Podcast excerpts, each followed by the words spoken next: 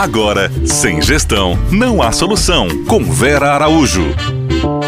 Olá, olá pessoal, como vamos? Tudo bem? Bom, a gente vem batendo um papo aí falando das nossas mudanças, uma, uma ênfase muito importante na participação das pessoas, né?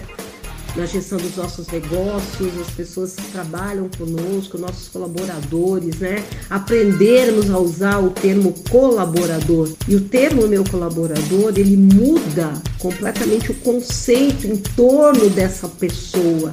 Eu estou dizendo, quando eu falo em colaboração, que eu, mesmo sendo empreendedor, o gestor, o gerente, o chefe de cozinha, se for necessário, eu me emparelho com você para que os objetivos da empresa sejam cumpridos. Vamos exemplificar.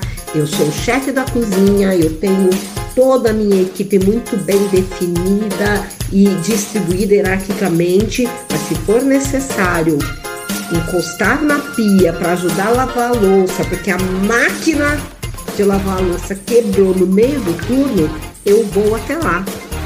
Porque o que eu não posso é ir ao salão e falar que o prato vai atrasar, porque eu não tenho prato limpo. Isso é o conceito colaborador.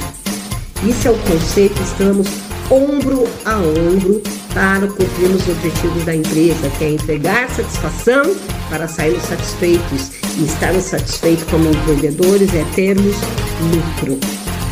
E aí, coincidentemente, coincidência não existe, né? Muito positivamente, aí passeando pelo Instagram, encontrei na Você SA. Eu acho que é uma coisa que eles devem postar toda segunda-feira, porque chama Segundou cinco dicas para engajar o seu time. Eu vou ler essas cinco dicas pra gente, porque tem muito a ver com o que a gente está falando.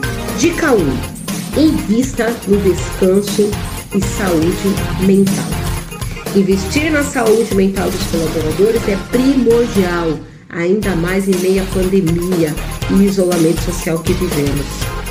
Seja com apoio financeiro para tratamentos ou com ações que contribuam diretamente com o bem-estar individual. O importante é fazer algo, faça alguma coisa. O descanso é o maior aliado da saúde e da produtividade e principalmente a segurança de que onde eu trabalho me enxerga. Lembra que a gente já falou de pertencimento? Sou parte, eles me veem. Dica 2. Não esqueça o tema organizacional. Durante parte do nosso dia a dia é dedicado ao trabalho se não houver momentos agradáveis de convivência periodicamente, é natural que o resultado seja desmotivação e insatisfação com a empresa. É importante que os trabalhadores se sintam conectados com seus colegas e motivados a fazer as tarefas tranquilamente para garantir bons resultados à empresa. Dica 3. Aposte em benefícios corporativos. Os benefícios corporativos possuem um efeito direto no clima organizacional. Qualquer funcionário se sentirá valorizado quando perceber que a empresa se preocupa com sua qualidade de vida. Exatamente, os benefícios têm que ser sempre resultados daquilo que os meus colaboradores vêm realizando para a empresa. Ele tem que sentir que o que ele se esforça traz para ele também. E por que, que ele vai embora? Se ele está lugar que o reconhece, 4. Valorização dos esforços.